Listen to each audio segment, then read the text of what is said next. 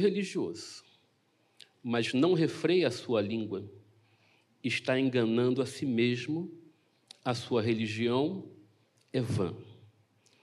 A religião pura e sem mácula para com o nosso Deus e Pai é esta: visitar os órfãos e as viúvas nas suas aflições e guardar-se incontaminado do mundo. Obrigado, Senhor, porque a tua palavra de geração em geração continua a falar aos nossos corações. Que seja assim mais uma vez. Que o teu Espírito Santo assuma o controle da nossa mente, dos nossos corações e que a tua palavra nos faça viver um evangelho que te agrada, em nome de Jesus. Amém. Hoje nós vamos falar exatamente sobre isso. A religião que agrada a Deus. Nessa epístola de autor Tiago, de conversão posterior, mas não tardia, porque tudo tem seu tempo e o tempo de Deus é perfeito. Mesmo Tiago, irmão de Jesus, conhecendo-o desde pequeno, se converte mais tarde. Isto quer dizer que, mesmo na minha e na sua casa, nós não devemos nos afligir nem nos apressar com o tempo da salvação, porque ele compete ao Senhor. Este Tiago, autor desta carta, que é uma carta que fala a respeito da prática da vida cristã, que alguns chamam de Evangelho segundo Tiago, outros chamam de Provérbios de Tiago. Nesta carta, Tiago, que se dirige às doze tribos, aos judeus, mas também às gerações posteriores, ele vem falar a respeito de uma prática da vida cristã que é fundamentada em duas coisas básicas. É fundamentada em uma misericórdia que prevalece sobre o juízo. E é fundamentada em obras que testificam a respeito da salvação porque, segundo Tiago, a, a salvação, a fé sem obras, é morta. Tiago, em hipótese nenhuma, está dizendo Paulo, quando fala que o justo viverá pela fé, porque, como Paulo fala e afirma, a salvação vem pela graça. Não somos merecedores da salvação, ainda que multiplicadas sejam as nossas boas obras. As nossas boas obras jamais serão suficientes para nos levar ao patamar de merecimento. Não há merecimento na salvação. Há graça e há amor de Jesus. É por isso que aqueles que nós consideramos que não merecem também são salvos. Porque o amor e a graça de Jesus é para todos. A salvação continua sendo pela fé, continua sendo para os que creem independente de estarem numa comunidade do Rio de Janeiro ou numa tribo no Amazonas ou no Peru. Porque o amor de Jesus está pronto para todos. Mas a salvação gera um ato contínuo de transformação do indivíduo que precisa o levar a praticar boas obras. Salvos pela fé, praticantes de boas obras que testificam a salvação. Não há conciliação entre salvação e não haver obras que testifiquem a mudança de vida que passamos a ter por intermédio de Jesus. E falando a respeito desta mudança de vida que passamos a ter por intermédio de Jesus em nós, Paulo vai dizer aqui, durante todo esse texto, mas nesses dois versículos que nós acabamos de ler, impactado pela Bíblia Sagrada, tanto pelo Antigo Testamento quanto pelos ensinos de Jesus, Paulo vai nos ensinar que existem algumas coisas muito básicas, muito essenciais e muito fundamentais que precisam falar a respeito da nossa conduta, do nosso comportamento e da nossa vida enquanto cristãos. Paulo vai usar aquilo que ele aprendeu no Antigo Testamento a respeito do uso da nossa língua. Perdão, Tiago vai falar. E Tiago vai usar, lembrar do Salmo de número 34, que afirma: Quem de vocês ama a vida e quer longevidade para ver o bem, refreie a língua do mal e os lábios de falarem palavras enganosas salmista já diz isso séculos antes de Tiago nos escrever. O autor de Provérbios continua informando a respeito do uso da língua. Até o insensato, quando se cala, é tido por sábio. Se fica de boca fechada, passa por inteligente. E eu não vou comentar esse versículo para refrear a minha língua. O autor de Provérbios continua dizendo: a morte e a vida estão no poder da língua. Quem bem a utiliza, come do seu fruto.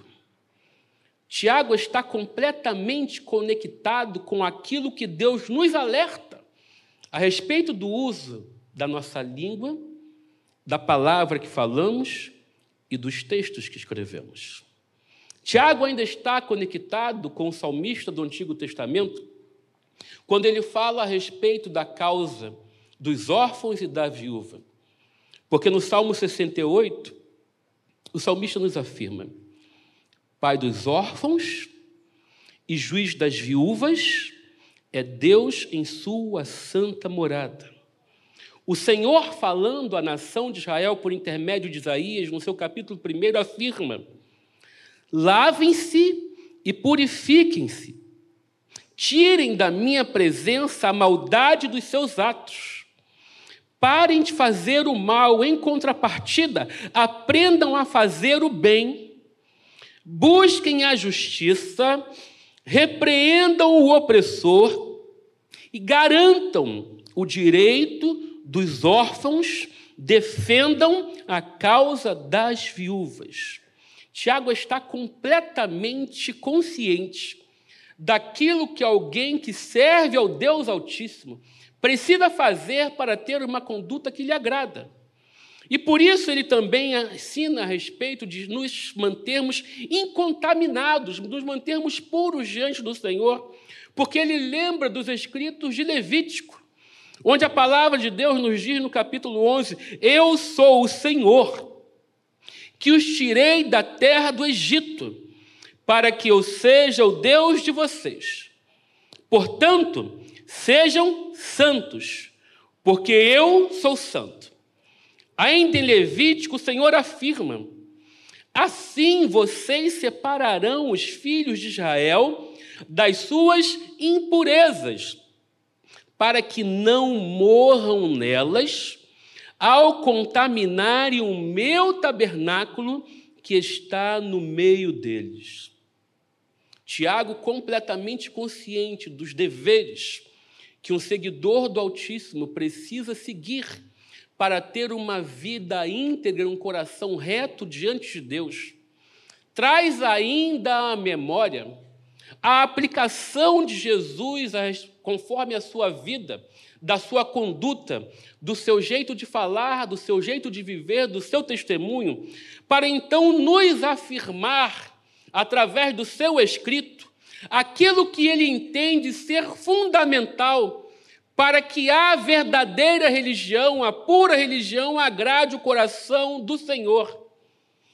E isto está muito além dos nossos ofícios religiosos, dos rituais da organização, da programação que acompanha a reunião de uma instituição chamada de igreja evangélica. Porque, muito além dos templos, dos títulos, da organização, da hierarquia, dos departamentos, está a vida daquele que professa a fé em Jesus.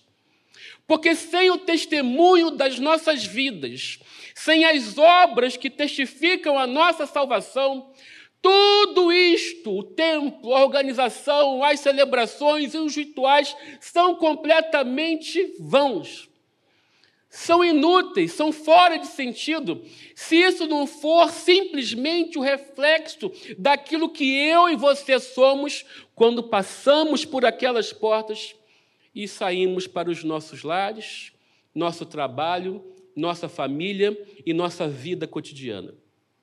Completamente impregnado daquilo que ele testemunhou o Senhor Jesus ver e fazer. Ele vai aqui dizer aquilo que ele, aquilo que ele compreende ser fundamental para que alguém que se diga seguidor de Jesus seja de fato alguém que agrade ao Senhor com a sua vida. E ele fala, em primeiro lugar, que nós nos tornamos, ao seguir Jesus, pessoas que refreiam a língua. Nós nos tornamos pessoas que refreiam a língua. Tiago está aqui lembrando de Jesus, que em Mateus 7 nos afirma: não julguem, para que vocês não sejam julgados. Pois com o critério que vocês julgarem, vocês serão julgados. Tiago está lembrando a respeito do que Jesus ensina sobre o julgamento, para nos dar a consciência de que termos em Cristo a salvação não nos coloca em patamar de julgamento, seja de salvos, seja de não salvos. O que Tiago está escrevendo é aquilo que ele provou e viu durante a sua vida e que ele testifica no capítulo 2, que o juízo será sem misericórdia para aquele que não usar de misericórdia, porque a misericórdia prevalece sobre o juízo. Se ao contrário fosse, em hipótese nenhuma eu e você estaríamos aqui. Se o juízo prevalecesse sobre a misericórdia, eu nunca estaria aqui por trás desses alimentos. O que me traz aqui, o que te traz aqui é o fato de existir um Deus cujo nome é misericórdia. É o fato de existir um Deus que ama. É o fato de existir um Deus que perdoa incondicionalmente. E isto precisa me confrontar com as minhas, às vezes até mesmo boas intenções ao estabelecer aquilo que pode e aquilo que não pode, aquilo que é certo, aquilo que não é certo, e estabelecer juízo sobre pessoas como se constituído tivesse havido eu, juiz sobre a vida de alguém. Quando temos consciência da misericórdia, abandonamos o juízo. Porque quando temos consciência da misericórdia, sabemos que o outro, tanto quanto nós, precisa de graça precisa de amor, precisa de perdão e precisa de auxílio e precisa de apoio. Tiago está lembrando de Jesus quando ele afirma, segundo o texto de Mateus 12: Digo a vocês que no dia do juízo as pessoas darão conta de toda palavra inútil que proferirem, não é toda palavra má, de toda palavra inútil porque pelas suas palavras você será justificado e pelas suas palavras você será condenado. Tiago dá tanta atenção ao uso correto da língua, que avançando um pouco mais no texto, no capítulo 3, durante 12 versículos, Tiago vai falar exclusivamente a respeito disso. E entre aquilo que Tiago fala, ele afirma: Ora, se colocamos um freio na boca dos cavalos, para que nos obedeçam, também lhes dirigimos o corpo inteiro. Ora, a língua é um fogo, é um mundo de maldade. A língua está situada entre os membros do nosso corpo e a contamina o corpo inteiro. E não só põe em chamas toda a carreira da existência humana, como também ela mesma é posta em chamas pelo inferno. Com ela, bendizemos o Senhor e Pai. Também com ela, amaldiçoamos as pessoas criadas à semelhança de Deus de uma só boca procede bênção e maldição. Meus irmãos, isto não deveria ser assim. O que Tiago está falando para os seus e que ainda grita aos nossos ouvidos é que a nossa língua, aquilo que falamos, aquilo que intentamos, aquilo que escrevemos, precisa ser utilizado para o bem que nós precisamos ter corações, mentes e comportamento que edificam, que abraçam ao invés de afastar. Se nós olharmos ao redor e acompanharmos mídias sociais, sejam individuais ou sejam de alguns líderes da igreja evangélica hoje no nosso país, nós vamos ver que em alguns momentos nós estamos sendo levados a termos uma conduta de defesa de determinadas políticas, de determinadas doutrinas, de determinados comportamentos que muito mais nos afastam do que nos aproximam.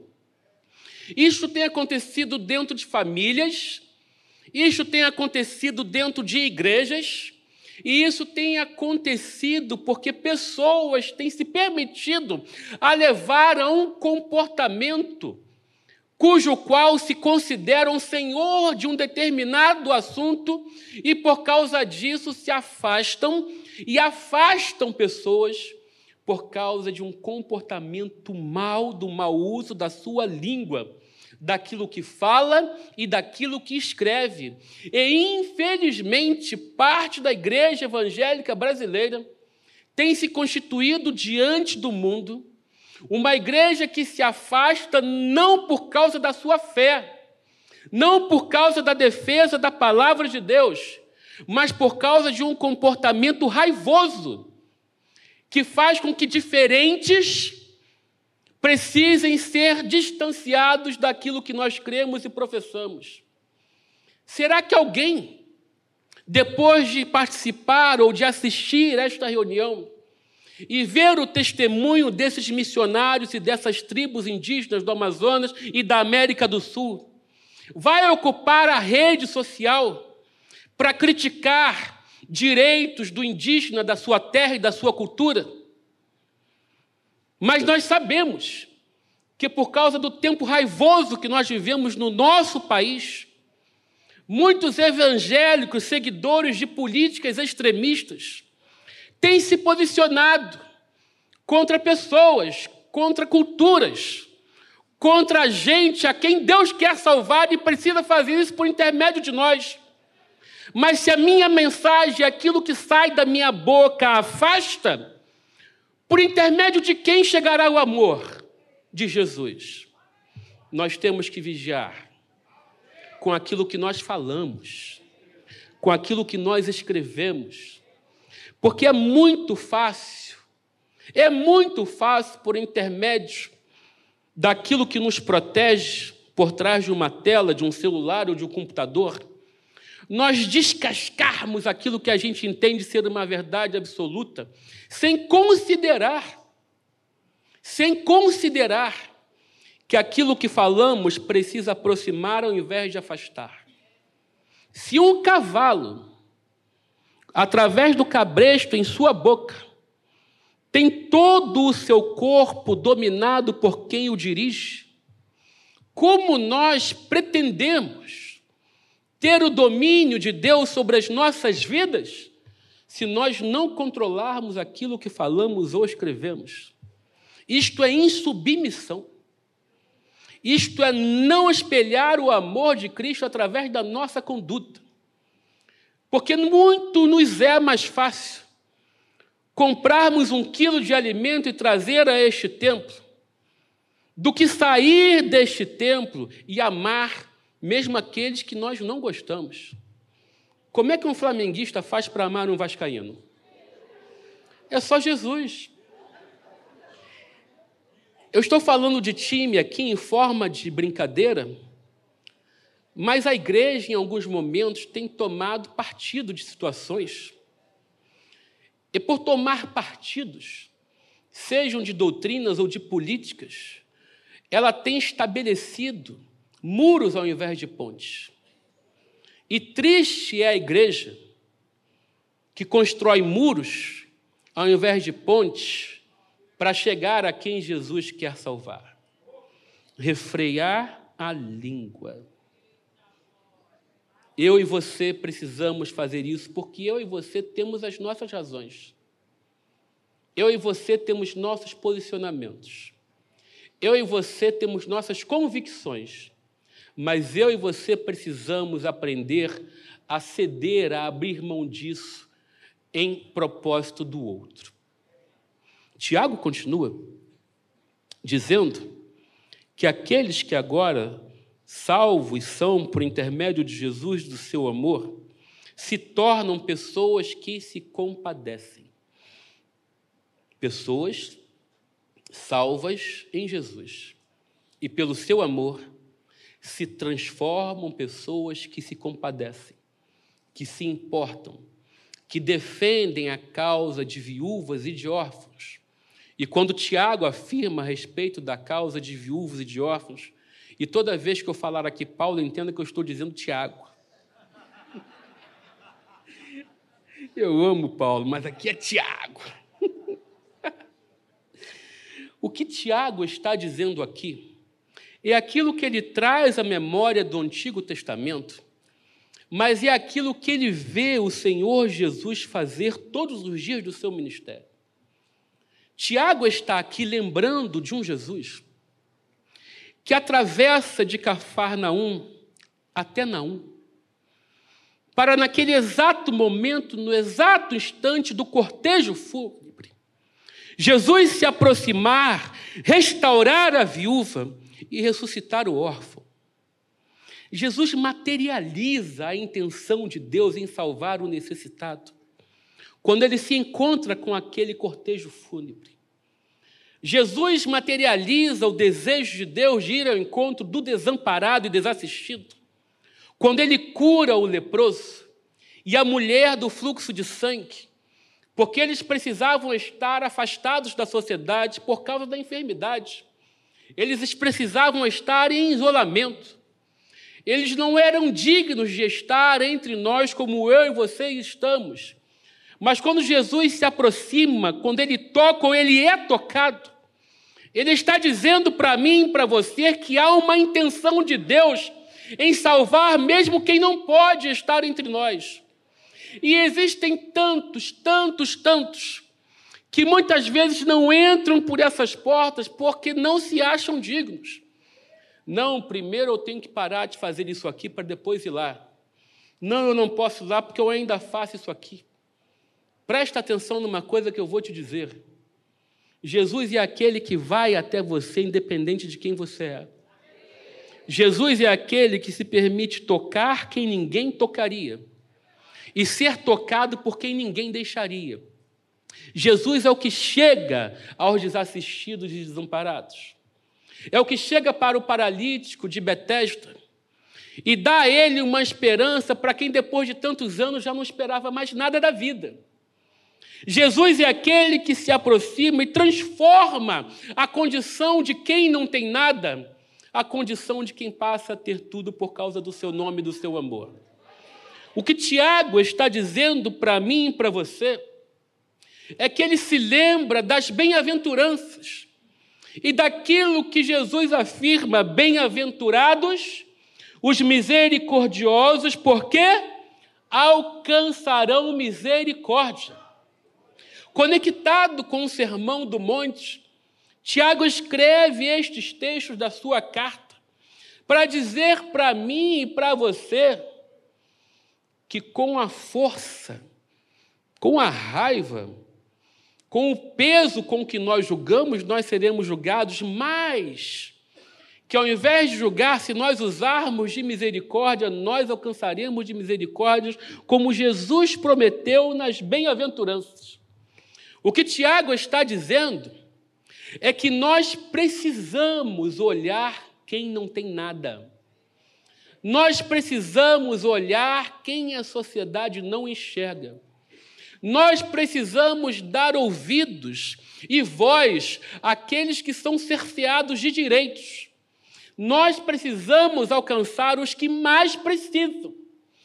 Porque Jesus afirma que não veio para os sãos, mas para os doentes, sim. E é nestes que a voz da igreja, do Evangelho de Jesus em nós, é para estes que essa voz precisa gritar que há uma esperança, que há um caminho, que há uma oportunidade. ainda que a quilômetros de distância no Amazonas, ainda que próximos daqui, como na SCAC, no Coletando Vidas, na Missão Vidas, há esperança para quem a vida tomou tudo. E nós não podemos passar insignificantes pela história daqueles que perderam a própria história, que perderam a própria identidade. Nós temos ao nosso redor, e teve uma reportagem recentemente a, pessoa, a respeito disso, de pessoas invisíveis, porque não tem nome, porque não tem identidade, porque não podem ser alcançadas pelo governo, porque para a sociedade elas simplesmente não existem, invisíveis, anônimos, abandonados, descartados, exatamente na direção dos quais Jesus marchou incessantemente, todos os dias da sua vida, para mostrar para fariseus, para saduceus, para doutores da lei, que a lei não podia alcançar aquelas pessoas, mas que ele, com seu amor, alcançaria. E isso provocava indignação, porque como era a reação daqueles homens? diante de um Jesus que falava com a mulher samaritana, diante de um Jesus que perdoava a mulher adúltera, diante de um Jesus que recebia as lágrimas da mulher pecadora, diante de um Jesus que se assentava com publicanos e pecadores. Isso provocava indignação nos que julgam. Isso provocava revolta naqueles que conheciam e se achavam donos da lei. Mas isso não transformava o coração de pedra daqueles homens em um coração daqueles que estão mais dispostos a perdoar do que a julgar. Nós temos uma escolha clara a fazer, e Tiago está nos dizendo isso, a respeito daquilo que é de fato a religião o evangelho de Jesus. É olhar para a causa de viúvas e órfãos que representam aqueles que estavam citados por Jesus no grande julgamento aqueles que tinham sede, aqueles que tinham fome, aqueles que estavam despidos, aqueles que estavam presos, porque cada vez que alguém se aproximou de um desses, na verdade, de Jesus estava se aproximando. Há uma escolha, há uma escolha que nós precisamos fazer quando nós professamos a fé em Jesus e decidimos viver para Ele. É andar perto dessa gente de alguma forma, desejar transformar a vida dessa gente. E isso só se faz com um amor que aproxima e não com um julgamento ou com palavras que afastam. Nos tornamos pessoas que se compadecem, porque nos tornamos pessoas que espelham o amor de Jesus. Nós também nos tornamos pessoas de coração puro e que se afastam do pecado porque Tiago afirma que é necessário guardar-se incontaminado do mundo. Nós precisamos estar no mundo, mas não contaminados por ele. Estar no mundo, mas não contaminados pela raiva com que as pessoas vivem hoje. Com esse espírito raivoso, nós temos visto e assistido tantos testemunhos de gente que pratica e revida a maldade, de gente que tem um coração endurecido, em que tudo é motivo para confusão, tudo é motivo para disputa, para levantar a voz, para a agressão. E qual tem sido a nossa reação diante deste mundo? A igreja não pode se contaminar pelo mundo e o que ele tem se tornado. Ao contrário, a igreja separada, santificada por causa do Senhor, ela precisa espelhar o seu amor. Paulo, escrevendo a Timóteo em sua segunda carta, já nos últimos dias da sua vida, ele fala com tristeza, e agora é Paulo mesmo. Porque Demas, tendo amado o presente século, me abandonou. Nós estamos sentindo tristeza e lamento quando alguém amando o presente século nos abandona e abandona a fé? Isso tem causado no meu e no seu coração inquietação. Paulo também escreve aos Romanos a respeito da nossa vida e da nossa conduta.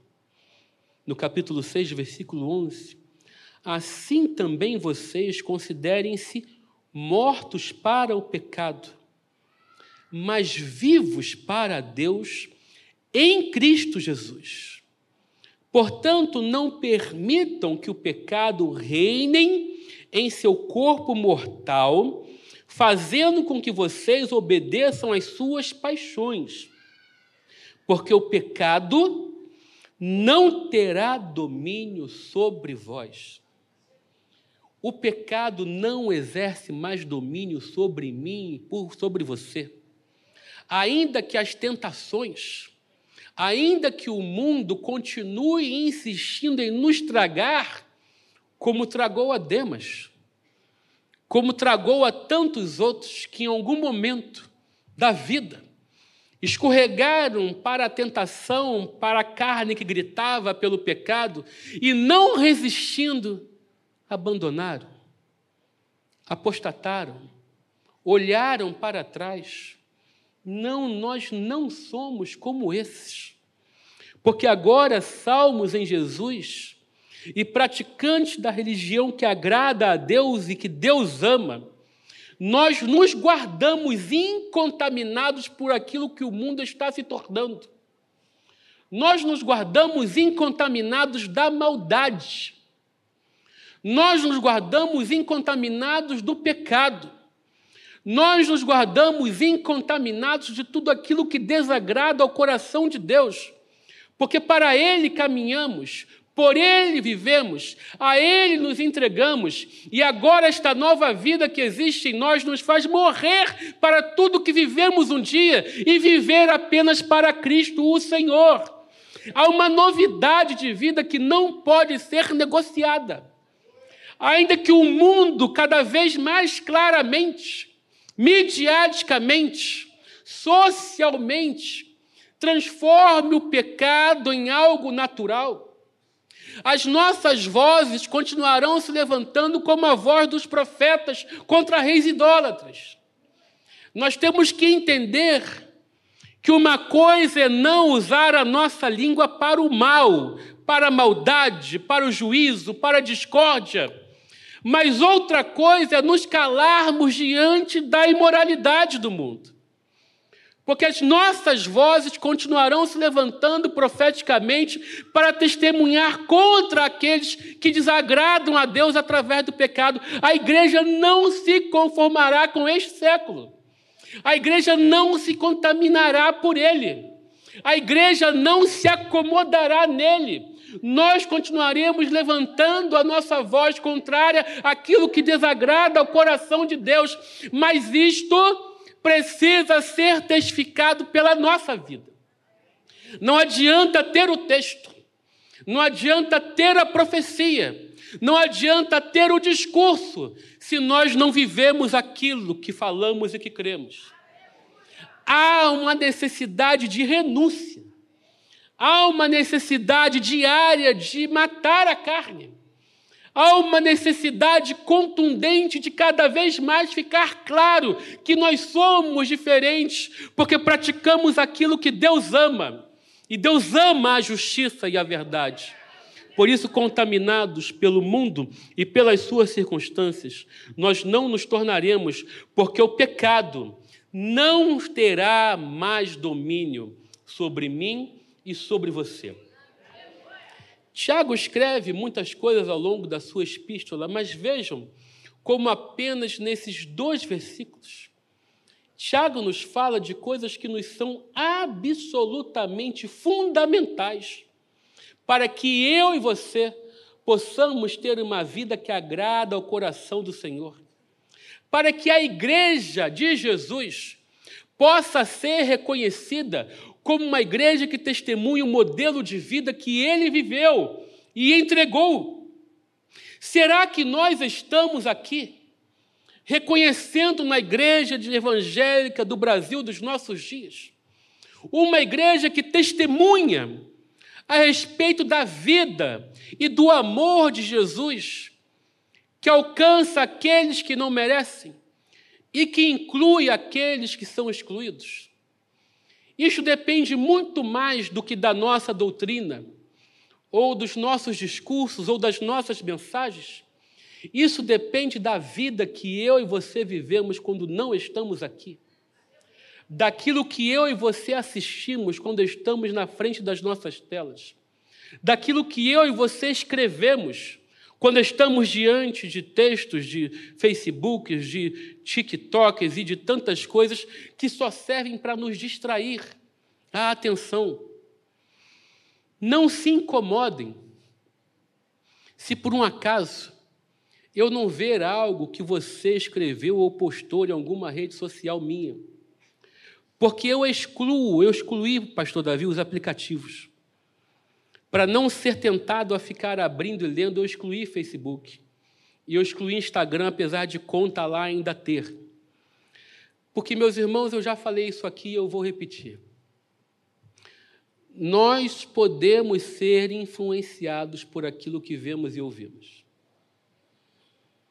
Mas se eu ouvir e ver a Jesus, eu serei influenciado por ele. Tudo depende da escolha que eu e você fazemos.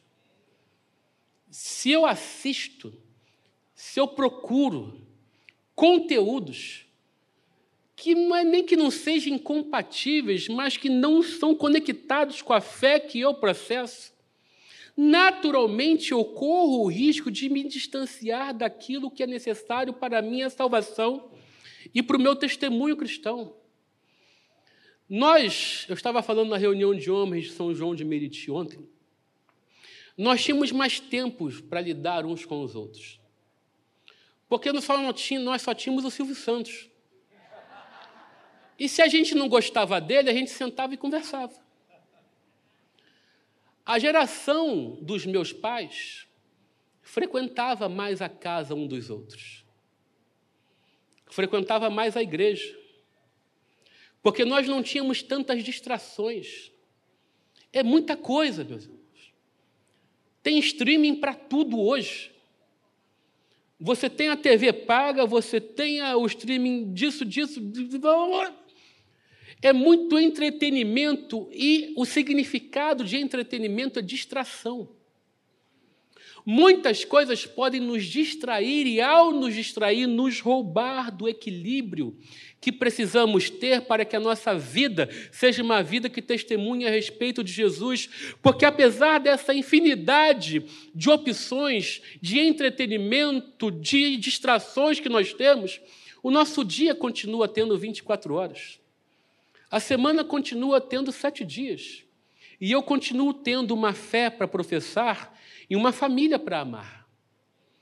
E muitas vezes a fé e a família estão sendo substituídas por coisas inúteis. Lembra o texto que nós falamos? A respeito de falar coisas inúteis. O texto não fala nem de coisas mais, coisas inúteis que não edificam que não nos fazem melhorar nem a nós, nem a quem está ao nosso redor. O que Tiago está dizendo aqui é que há uma unidade de comportamento na fé que nós professamos. E que sem a prática dessas boas obras, a fé não pode ser percebida, nem praticada, nem seguida. Ela precisa dar testemunho dessas obras. O que Tiago está escrevendo aqui é que não se tratam de caixinhas isoladas. Não adianta eu ser misericordioso se eu não for santo. Não adianta eu ser santo e consagrado se a minha língua for má.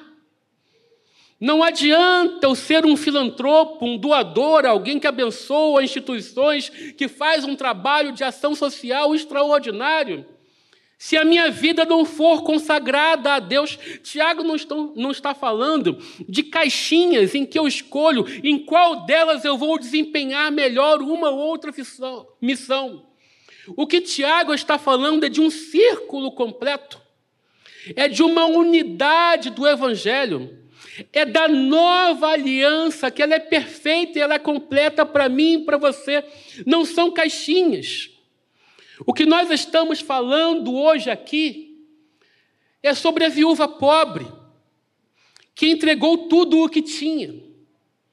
O que nós estamos falando aqui à luz do Evangelho de Tiago é a respeito de voltar ao primeiro amor e ter uma identidade que seja completamente misturada com a identidade de Cristo. E esta identidade, ela só vai ser completamente misturada com a identidade de Cristo se aquilo que eu falar expressar o amor de Cristo. Se o meu olhar expressar a compaixão de Cristo. E se a minha vida expressar a integridade do que é viver em Cristo. É um conjunto que não é separado nem distanciado, mas que ele acompanha integralmente a vida daqueles que um dia se dispuseram a dar um passo na direção de Jesus e serem alcançados pelo seu amor e o seu perdão. E é isto que me trouxe aqui, é isto que nos trouxe até aqui. É este amor incondicional que me faz ceder, que me faz entregar, que me faz renunciar, que me faz falar, que me faz enxergar, que me faz viver como ele viveu e andou. E eu e você precisamos dar testemunho disso através daquilo que falamos, daquilo que vemos e daquilo que fazemos.